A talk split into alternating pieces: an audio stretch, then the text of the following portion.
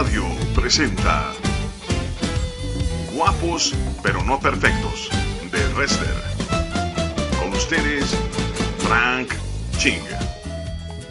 Un saludo para todos los que están en casa. Eh, les mandamos un abrazo virtual. Gracias por acompañarnos. Estamos muy contentos, muy bendecidos de estar ahora juntos. En este tiempo que la educación es tan importante que muchas familias hemos este problema, esta preocupación de que nuestros hijos aprendan, es muy importante conocer el liderazgo de Jesús respecto a su aspecto de maestro. Hoy vamos a ver la importancia de la dirección de Dios. En Mateo capítulo 28, versos 17 al 20, es un pasaje que estoy seguro conocen muchos. Cuando le vieron, dice, le adoraron, pero algunos no Y Jesús se acercó y les habló diciendo, Toda potestad me es dada en el cielo y en la tierra. Por tanto, id y hacer discípulos a todas las naciones, bautizándoles en el nombre del Padre y del Hijo y del Espíritu Santo, enseñándoles que guarden todas las cosas que os he mandado. Y aquí yo estoy con vosotros todos los días hasta el fin del mundo. Amén. Jesús estableció un trabajo de mentoría con los discípulos, una dirección extraordinaria. Pudo mostrarles el reino sin que ellos pudieran verlo propiamente. Él habló del reino, no lo podían ver, pero las obras de Jesús, los milagros, el, encuentro, las palabras pudieron cristalizar lo que hay en el cielo y que es posible tenerlo en la tierra. Cristo es la salvación en persona. Los llevó de la mano en un crecimiento de tres años, una maestría intensa para después continuar a través del Espíritu Santo. Jesús no estaba interesado en hacer marketing, en vender una religión, sino en establecer cimientos verdaderos, cimientos eh, poderosos para edificar su iglesia y que muchas generaciones pudieran llegar al conocimiento de Cristo hasta el tiempo de hoy. Por eso es muy importante que aprendamos la dirección de Dios, porque Dios espera que sigamos sus pasos y a su vez disipulemos a las naciones, disipulemos a nuestra nación, a nuestra ciudad, a nuestra colonia, en pasos y en pro de la voluntad de nuestro Dios. Pero, ¿qué necesitamos para aprender la dirección de Dios? En Efesios capítulo 1, versos 15, habla de un elemento muy importante para poder aprender de la palabra del Señor.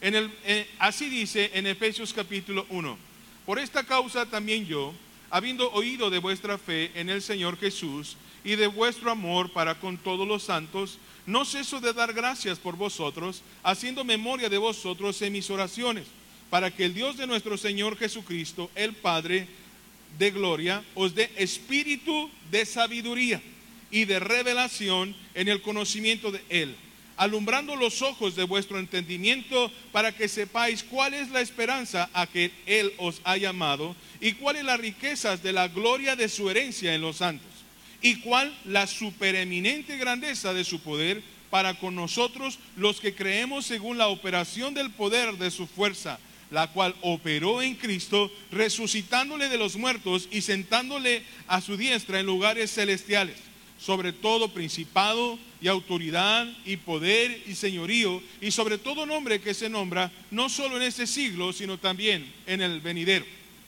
La palabra de Jesús por sí sola no nos puede dar dirección si el Espíritu Santo no está en nosotros. Muchas personas que no conocen a Dios, pero que se, dedican a estudiar, hay personas que saben de memoria la Biblia, hay personas que conocen arqueología bíblica, hay personas que conocen y saben armar un sermón, pero no conocen el Dios de la Biblia, porque la palabra de Dios está viva. Y para que opere nuestros corazones es necesario conocer al autor de la Biblia, al autor, al creador, a Jesucristo. Esto es muy importante saberlo porque Dios en su manera tan eh, especial que es y que bueno, Él es una, de una manera multiforme, que se comporta de una manera extraordinaria. En algunos casos Dios habla a través de una palabra sin necesidad de expresarlo, pero la mayor parte es, muy, eh, es necesario saber que la palabra de Dios es necesario los ministerios, es necesario un maestro, es necesario un profeta, es necesario un pastor, es necesario la dirección apostolar, es, es, necesario la Biblia. Nadie por sí mismo, es muy difícil que pueda ser discipulado. Es necesario seguirnos y apegarnos a la palabra del Señor. Por eso el apóstol Pablo, cuando hablaba de las lenguas, y que nosotros creemos que tenemos el Espíritu Santo a través de la evidencia de hablar en lenguas, esto es bastante importante, eso es muy bueno. Es de extraordinario que la iglesia posea el hablar en lenguas, esa llenura del Espíritu Santo, y que hagamos uso de ello, que hablemos en lenguas terrenales, lenguas espirituales, y que podamos ser edificados nuestro cuerpo, nuestro espíritu de una manera personal y especial. Pero el apóstol Pablo, hablando de los dones espirituales, dijo, miren, cuando haya el, mover de Dios, cuando estemos reunidos, haya un orden en las manifestaciones de, estos dones del Espíritu. Y yo, si les recomiendo, les aconsejo que hablen eh, en lenguas y si hay traducción, mucho mejor. Pero si hay profecía, yo deseo más que todos profeticemos, porque se revela la palabra de Dios. Esto no significa que los otros eh, dones sean menores, sino la importancia de que conozcamos la revelación de Dios en su palabra. Porque el énfasis en el hablar en lenguas es de igualmente importante que la manifestación del Espíritu Santo cuando la iglesia tiene revelación de su palabra. De tal manera que nos da un equilibrio en donde oramos en el Espíritu, pero también tenemos esa revelación, ese espíritu de sabiduría para poder comprender la palabra del Señor. Y esto es muy importante, porque vamos a ver desde qué perspectiva el apóstol Pablo escribe este fragmento en Efesios.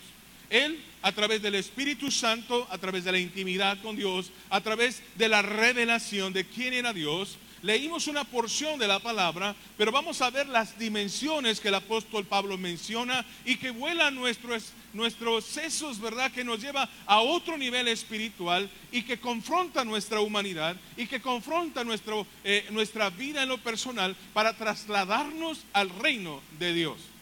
En Efesios capítulo 1, lo vuelvo a leer, en el verso 17, dice, para que el Dios de nuestro Señor Jesucristo, el Padre de Gloria, os dé espíritu de sabiduría y de revelación en el conocimiento de Él.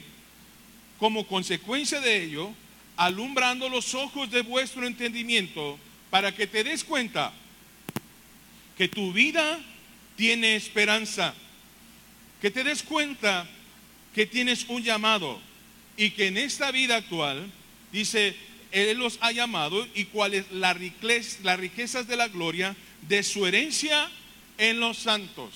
Por lo tanto, podemos ver al apóstol Pablo no viéndose como una persona pobre ni miserable, sino que él ve al espíritu de sabiduría y de revelación que podamos ver y darnos cuenta que no somos miserables, que no somos pobres, que no estamos limitados, sino que viene la revelación de la palabra y te dice, aunque no tengas recursos monetarios ni grandes propiedades, tú tienes una herencia por la cual tú puedes tomarla y hacerla eh, y, y, disfrutarla y aplicarla en esta vida de las riquezas, de la esperanza, de las riquezas, del poder de la presencia del Dios. Y luego dice, cuál la supereminente grandeza de su poder para con nosotros, los que creemos según el poder de su fuerza. De tal manera que cuando entregamos a Cristo nuestro corazón, cada uno de nosotros como embajadores del cielo nos convertimos en una poderosa arma de guerra, como una bomba nuclear, la cual eh, está arropando el poder sin igual de un Dios creador de un Dios que venció a la muerte, de un Dios que venció a sus enemigos y los exigió públicamente en la cruz del Calvario. Lo que abriga en mi corazón, lo que abriga en mi casa, lo que abriga en mi familia, lo que abriga en este territorio, en este lugar, es un arma poderosa de guerra en la cual hemos sido enviados por Dios con la potencia, con la herencia, con el respaldo para ir y explotar en esta nación y traer una transformación como nunca nadie la ha podido lograr, porque nosotros estamos conectados con el eterno y estamos con una encomienda de establecer el reino de Jesús a pesar del avance de la oscuridad. Por eso cuando Jesús venga, por eso cuando el anticristo se levante, no puede estar la iglesia porque uno solo de nosotros lo detendría. Porque en ese que estuviera el Espíritu Santo, la mínima parte del Espíritu Santo, Él no podría. Por eso es que la iglesia podrá ser arrebatada, porque no puede en contra del Espíritu de Dios, invencible. Dios de Dios es Rey de Reyes y Señor de Señores. ¿Cuántos dicen amén a eso? Y hay que tener esa revelación que la palabra nos demuestra. Y luego dice, la cual operó en Cristo. Y él entiende el mensaje del Evangelio, resucitando de los muertos y sentándole a su diestra en los lugares celestiales sobre todo principado y autoridad y poder y señorío y sobre todo nombre que se nombra, no solo en este siglo, sino también en el venidero. Por eso es que la iglesia al conocer la revelación de su palabra en un contacto íntimo con Dios, el COVID lo tiene que ver desde otro punto de vista. Los problemas financieros los tenemos que ver desde otro punto de vista. Las situaciones adversas y la oscuridad y las tinieblas los tenemos que ver desde otro punto de vista. Si verdaderamente el Espíritu de Dios está en nosotros, siempre el Espíritu de Dios se conectará y nos revelará su voluntad en cualquier circunstancia adversa que nosotros estemos viviendo. La evidencia del Espíritu Santo como espíritu de revelación no se manifiesta en un mensaje bonito, un mensaje elocuente, una frase, se manifiesta, se manifiesta en esa capacidad de poder ver el reino, la luz en la oscuridad, la esperanza en la tormenta, la paz en el terror y cambios donde parece que nunca pudieran suceder potencia en donde nadie, en donde vemos debilidad, abundancia en la escasez, pero no con palabras bonitas, no con argumentos, sino como parte de ser embajadores de Cristo, como ese momento que Jesús tuvo ante la multiplicación de los panes y les lanzó el reto y probó sus corazones a sus discípulos y les dijo, ¿de dónde sacaremos para dar de comer a ellos? Y entonces sacaron cálculos y otros eh, buscaron de manera inmediata panes y pececillos. De tal manera que nosotros como un arma peligrosa de Dios, en el territorio donde nos encontramos, la oscuridad, las tinieblas y la escasez no la vemos desde nuestra perspectiva terrenal, sino desde la perspectiva espiritual. Y aquí hay algo que Dios puede multiplicar y traer pan a los pobres. Aquí hay algo que puede Dios bendecir y traer transformación en mi casa, en mi colonia, en mi familia. Porque yo veo a través de la revelación de la palabra que Dios hace milagros, que Dios hace prodigios, que ha vencido al enemigo y que los ha exhibido públicamente. Y yo lo represento y el Espíritu de Dios está sobre mi vida. Yo sin Él no soy nada y Él es, lo es todo.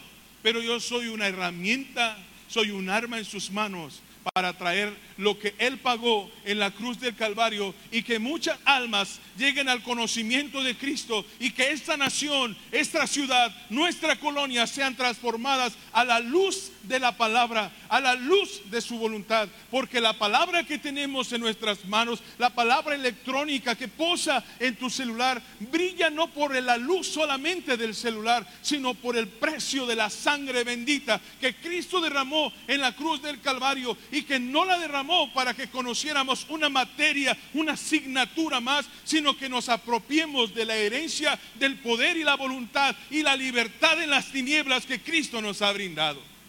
¿Cuántos dicen amén a eso? En Juan capítulo 14, versos 23 al 26, hablando de la importancia de la palabra, Jesús nos dice, respondió Jesús y le dijo, el que me ama, mi palabra guardará, y mi Padre le amará, y vendremos a él y haremos morada con él. El que no me ama, no guardará mis palabras, y la palabra que habéis oído no es mía, sino del Padre que me envió. Os he dicho estas cosas estando con vosotros, mas el consolador, el Espíritu Santo, a quien el Padre enviará en mi nombre, dice y revela, Él os enseñará todas las cosas y os recordará todo lo que yo os he dicho. Entonces, si conocemos la escritura y en la iglesia nos gozamos, celebramos su palabra, porque en la vida secular se nos olvida. Porque en la vida secular preferimos el pecado. ¿Será que realmente el Espíritu de Dios está sobre nosotros? ¿Será que el Espíritu de Dios verdaderamente gobierna mi vida? ¿Será que le doy el lugar adecuado a Dios en mi vida personal para que Él me enseñe todas las cosas y me recuerde sus palabras? ¿O qué es lo que estoy escuchando? Porque si yo voy, escudriño la palabra y me la aprendo de memoria, y en el mundo secular yo no amo a Dios ni amo al prójimo, sino busco, y no busco lo santo, entonces tendré que preocuparme si realmente lo que yo tengo y hablo en lenguas y ah, tal vez no lo sean, tal vez yo no tenga un lugar en mi espíritu, en mi corazón para Dios especial. Porque cuando el Espíritu Santo viene sobre nosotros, nos da esa revelación de lo que sucede alrededor nuestro. Tiene un contacto personal a través de su palabra y nos muestra lo que está sucediendo.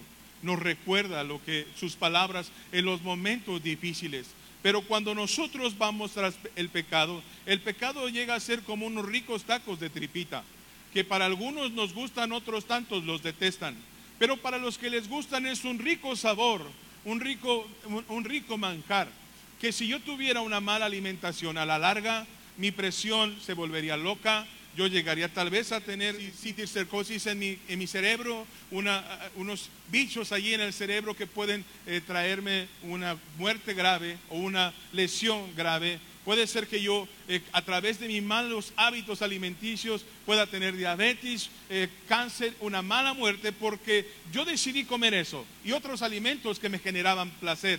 Porque así es el pecado. El pecado es sabroso, el pecado se deleita al momento, pero las consecuencias del pecado nos lleva a una muerte lenta, una muerte tormentosa, una muerte difícil, una muerte vergonzosa. Y cuando estamos esclavos a una pastilla para, para la presión, entonces nosotros nos lamentamos diciendo, porque no cuidé mi alimentación y cuando tenemos un diagnóstico de muerte, lloramos y reclamamos porque no hice lo debido. Lo mismo es con el pecado. Y el Espíritu Santo va y nos habla y nos dice, no camines esas sendas, no veas estas cosas, no toques lo indebido, no cuida el, lugar donde te encuentras, no hagas nada por debajo del agua, no hagas nada a escondidas, no cuida tus emociones y lo que sientes en tu corazón, no guardes rencor, no, no tengas amargura porque todo ello te traerá enfermedad y muerte espiritual. Pero cuando le damos el lugar realmente al Espíritu Santo, Él es el que nos, ayuda a manejar nuestras emociones y a través del conocimiento de su palabra y la revelación de su palabra nos lleva a su paz que sobrepasa todo entendimiento. Es verdaderamente el Espíritu Santo más importante ah, cuando atravesamos en la puerta de la iglesia. Y no quiero menospreciar el mover espiritual porque es muy importante.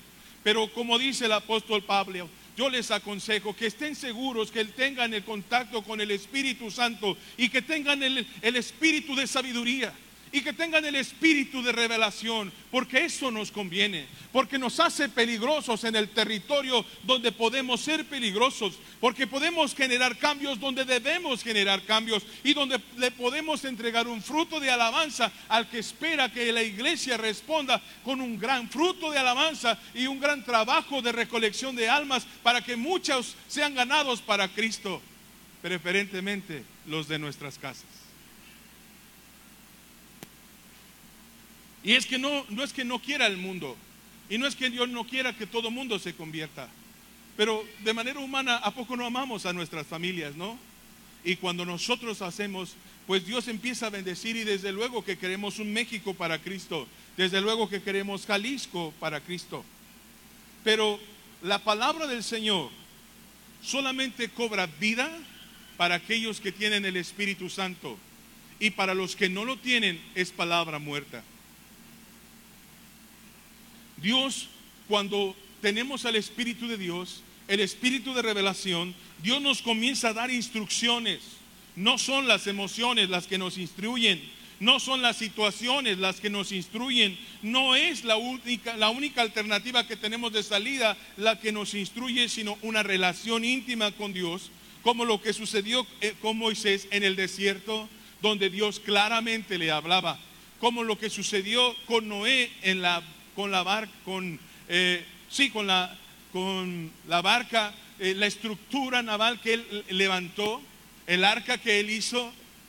Y es ahí donde Dios nos habla de manera personal y Dios quiere hablarnos de manera personal a cada uno de nosotros. La palabra de Dios siempre ha estado ahí. La palabra de Dios siempre ha estado a nuestro alcance. El deseo de comunicarse de Dios con cada uno de nosotros ha estado a nuestro alcance. Pero le hemos dado la espalda y hemos olvidado que tenemos el espíritu de sabiduría y el espíritu de revelación para que me explique Dios alrededor de toda la angustia que siento, qué es lo que está pasando, alrededor de toda la incertidumbre que tengo, qué es lo que está pasando. No sea que nos encontremos como el pueblo de Israel que ante el desierto que llegó Josué y les dijo ya eh, la, descripción de los, de los gigantes que se encontraban, ellos se vieron a sí mismos como chapulines. Y empezaron a lamentarse y empezaron a, a desear cómo los trataban los egipcios y vieron como bueno todo lo que tenían en su vida de esclavitud porque no tenían revelación para entender lo que Josué sí entendía. Dios es más fuerte, Dios ha vencido, podemos con ellos y el propósito de estar en el desierto y el propósito de luchar es porque Dios quiere un ejército conquistador, es que Dios quiere que no perdamos lo que nos dé, Dios quiere fortalecernos, quiere llevarnos a una vida mejor.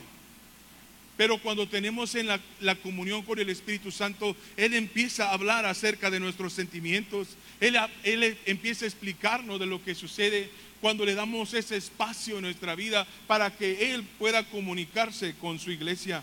Pero cuando no lo es, es palabra muerta.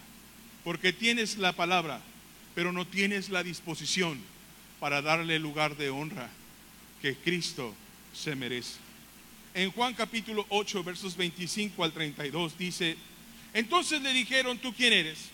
Entonces Jesús les dijo lo que desde el principio os he dicho, muchas cosas tengo que decir y juzgar de vosotros, pero el que me envió es verdadero y yo lo que he oído de él, esto habla al mundo.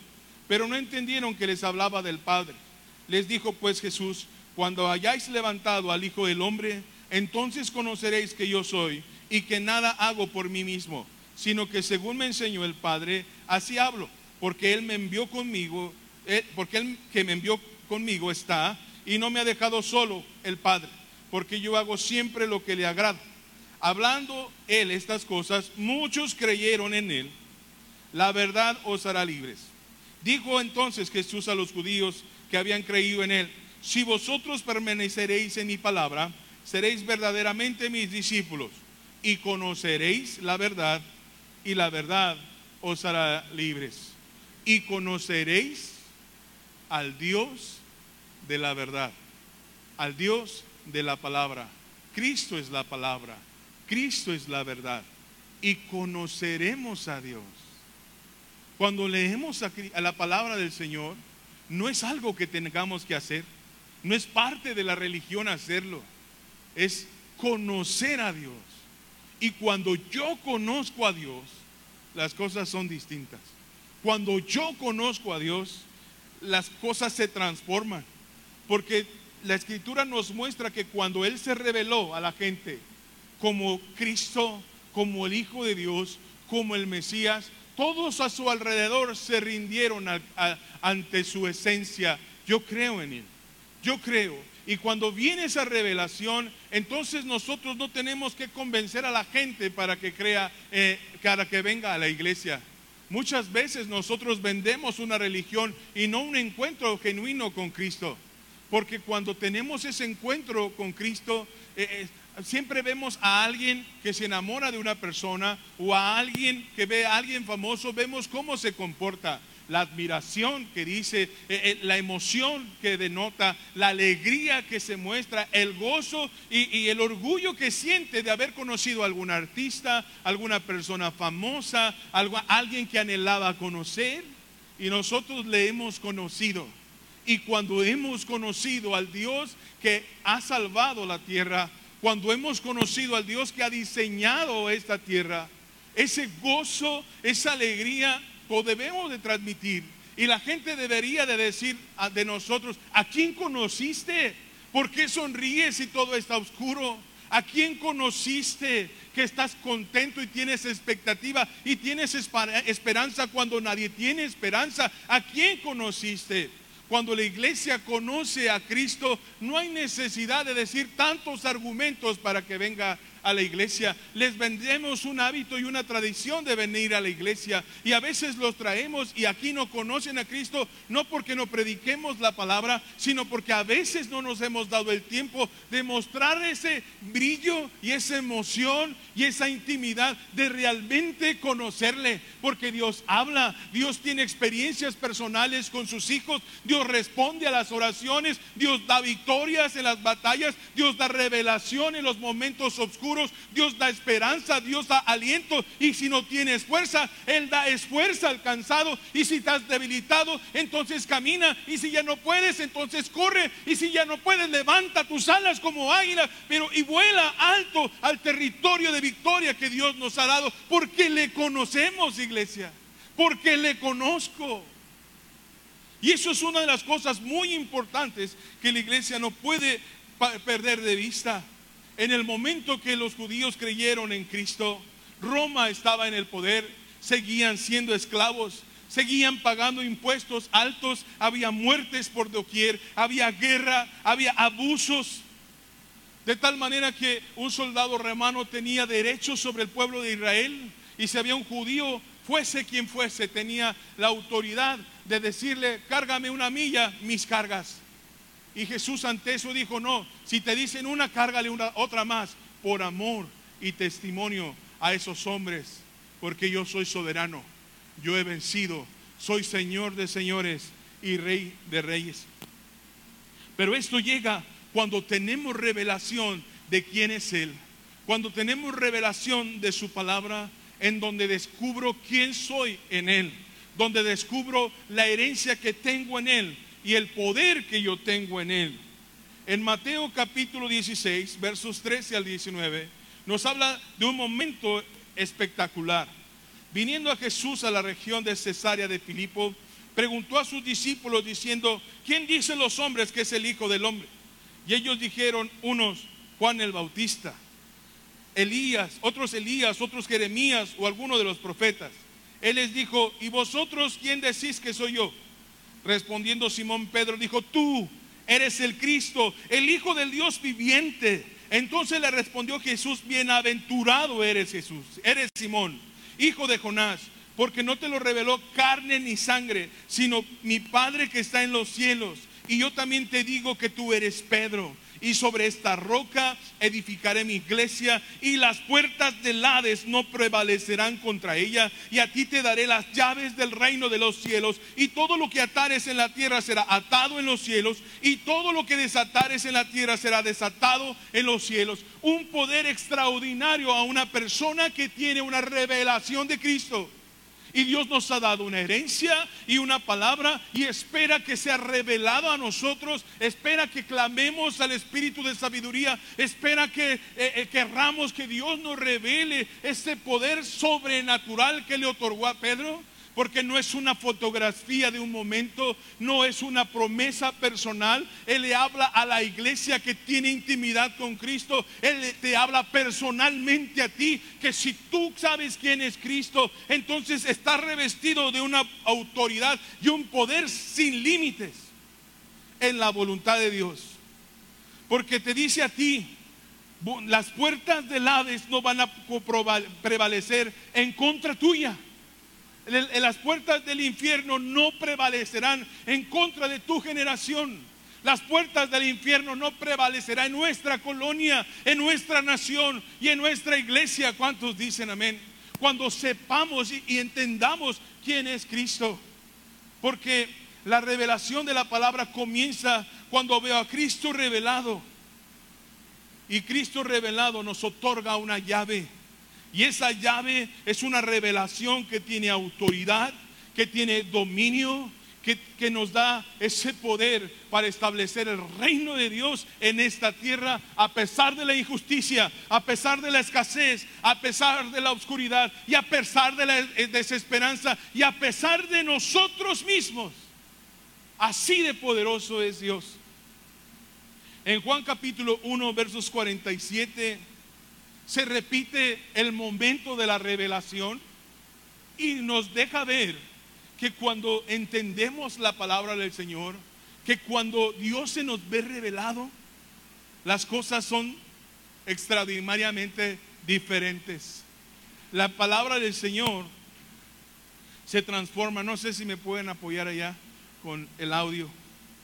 Porque dice así, cuando Jesús vio a Natanael que se le acercaba, dijo de él, he aquí un verdadero israelita en quien no hay engaño. Le dijo Natanael, ¿de dónde me conoces? Respondió Jesús y le dijo, antes que Felipe te llamara, cuando estabas debajo de la higuera te vi. Respondió Natanael y le dijo, Rabí, tú eres el Hijo de Dios, tú eres el Rey de Israel. Respondió Jesús y le dijo, porque te dije, te vi de debajo de la higuera, ¿crees? Y en esa revelación, al tener una llave, al verlo tal cual él era, escribió cosas mayores que estas verás.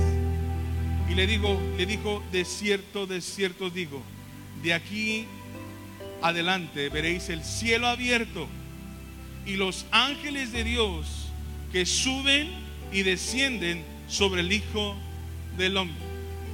En un momento, cuando la higuera fue secada, Jesús hablaba una y otra vez con sus discípulos y les decía, si tuvieras fe, si creyeras en mí, aunque sea como un grano de mostaza, pudieras mover montañas.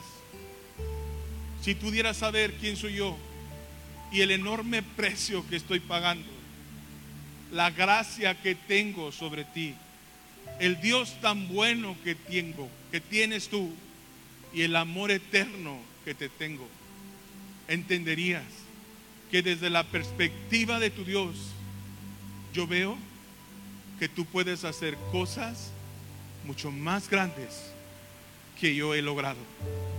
Porque yo te diseñé, porque yo te amé, porque yo pagué el precio. Y no hay obscuridad que pueda vencer la luz de la presencia de Cristo. No hay situación amarga, ni difícil, ni intolerante que pueda asfixiar el gran amor y el propósito de Dios sobre tu vida. No hay necesidad. No hay necesidad. Escucha bien, no hay necesidad tan honda y tan aguda que Dios no pueda saciar ni responder. Porque cuando Dios se revela, en el desierto vemos ríos de agua viva. Y en la angustia y en el dolor, en la aflicción y en la soledad, sentimos sus alas de cobertura sobre nosotros. Y cuando nadie tiene dirección, Jesús sigue marcando la dirección para nuestras vidas. Porque la palabra de Dios no vale los 100 pesos, los 300 pesos, los 1500 pesos que hayamos pagado por la palabra que leemos. Vale el amor infinito de un Padre que nos ve a nosotros esperando que entendamos que Él nos ha hecho libres y que Él a través de nuestras vidas puede transformar esta tierra y establecer el reino de Jesús. Así que en este tiempo voy a pedir que te pongas de pie, que levantes tus manos. Es un momento íntimo con Dios, donde le vamos a pedir a Dios, Padre, dame el espíritu de sabiduría, espíritu de revelación, un amor por la palabra, un amor de tu presencia, un amor, Señor, de ti, no de la oscuridad, no de las tinieblas, no de la necesidad. Espíritu Santo, aquí estamos tus hijos. Y yo te pido por la iglesia, Padre, espíritu de sabiduría, ven en cada uno de ellos. Espíritu de revelación, ven en cada uno de ellos. Que tengan una perspectiva diferente en la necesidad, una perspectiva distinta en la oscuridad, una perspectiva distinta en esta pandemia tan difícil, una perspectiva ante la muerte, ante la escasez y ante la vida propia. Bendice a tu iglesia y dale ojos y entendimientos para poder abrazar tu palabra aquí cuando nos reunimos, pero diez veces más cuando atravesamos la puerta y se necesita luz en las calles y se necesita pan en las casas, que hay abundante bendición en los que tú les amas, porque el Cristo que nos ha salvado se nos ha revelado con un amor eterno, un amor especial y poderoso sobre cada uno de nosotros. En el nombre de Jesús. Amén.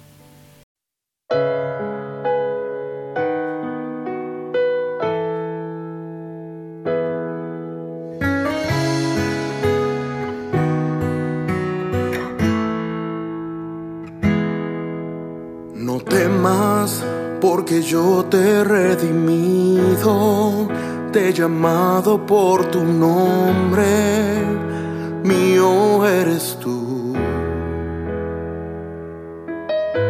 No temas cuando pases por las aguas o si pasas por el fuego,